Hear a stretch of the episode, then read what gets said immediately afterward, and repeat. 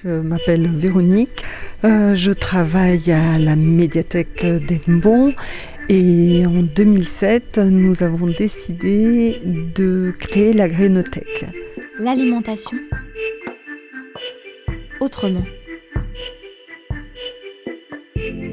Je crois qu'il faut aimer déjà mettre les mains dans la terre, il faut aimer euh, le jardinage, il faut aimer euh, partager.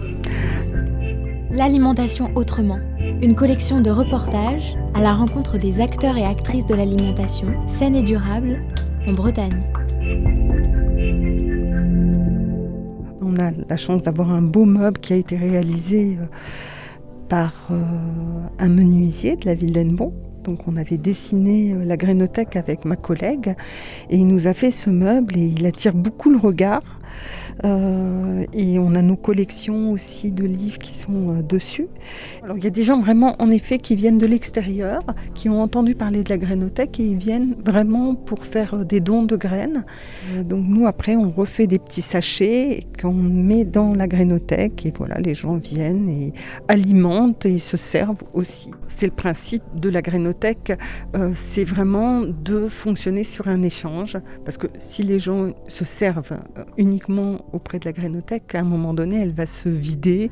Donc euh, c'est vrai qu'au départ, on a eu... Euh, il a fallu freiner un petit peu euh, les grénovores qui voulaient uniquement se servir puisque c'est gratuit. Désormais, on fait plus attention de façon à ce que ça soit vraiment basé sur un échange. Alors, euh, on met pas n'importe quoi, bien sûr, euh, dans la grainothèque, mais on est bien obligé de faire confiance parce qu'il n'y euh, a rien de noté sur une graine. Donc, on demande aux personnes de déposer des graines propres, issus de jardins qui, dans lesquels on n'utilise pas de pesticides, euh, des graines euh, qui peuvent venir, voilà, des graines de fleurs, des graines de fruits. On ne recueille pas de, plantes invasives. La balsamine, par exemple, euh, qu'on retrouve un petit peu partout le long du halage, qui est jolie comme ça, mais qui est très envahissante.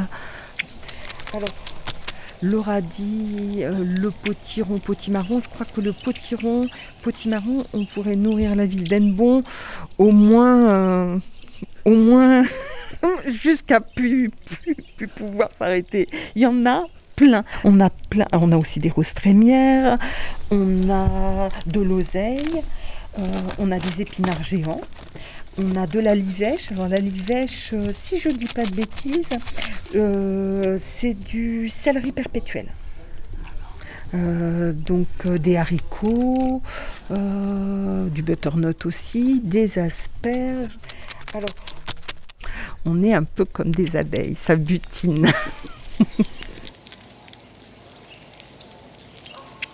Pour faire vivre la, la, grainothèque, on fait depuis des années euh, des animations. On crée des animations avec des partenaires locaux, des conférences, comment faire vivre euh, son jardin en hiver ou, euh, débuter dans le jardin, mais aussi des ateliers semis. On, a, on en a fait plusieurs fois. On a la chance d'avoir à l'étage une terrasse aménagée avec des bacs. Et donc plusieurs fois, on a fait des ateliers semis avec des enfants, avec des adultes, pour leur montrer les, gestes justement de jardinage en utilisant bien sûr les graines de la médiathèque. On a fait des trocs de plantes, d'outillage aussi, et à chaque fois les gens ils en profitent, ils ramènent des graines. C'est euh, voilà une bonne occasion d'échanger euh, et nos connaissances et les graines. La tomate c'est quand même vachement facile. Hein. Hein, c'est trop facile même. La tomate, ce que je peux aussi conseiller de faire, c'est euh, euh, au mois de février, si on a on peut déjà commencer euh, ces petits semis à la maison avec un bon terreau, mettre une ou deux graines les enfoncer trop profondément dans la terre. Et dans des petits bouquets qu'on a là de, de qu'on récupère généralement. Et puis voilà on peut commencer des tomates les laisser dans une pièce bien à la lumière. Pas oublier l'arrosage, mais pas trop les arroser non plus, ça c'est super facile. Euh, les gens aiment bien faire euh, des essais, des découvertes, et j'aime aussi euh, aller visiter ces jardins euh, on voit selon les générations que les cultures, les, procédés de culture ont complètement évolué.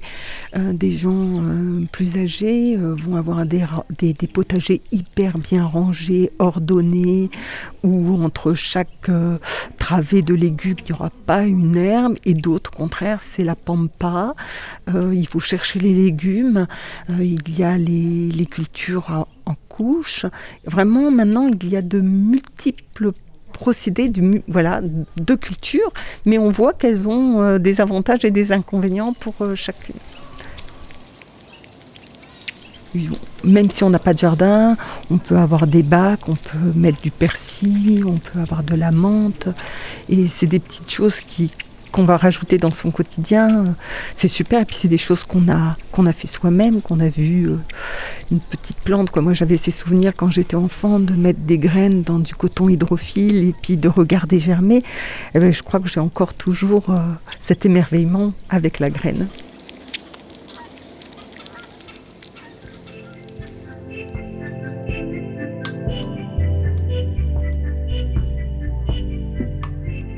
Ce plaisir d'avoir les mains dans la terre, de, voir les arbres pousser, les plantes, les saisons passer, ces couleurs, c'est magique pour moi. C'est comme d'ouvrir un livre, on s'échappe pendant un bon moment. Ce reportage a été réalisé par la Corlab, en partenariat avec la Maison de la Consommation et de l'Environnement et la Confédération Bretagne Environnement Nature avec le soutien de l'ADEME, la DRAF Bretagne et l'Agence régionale de santé.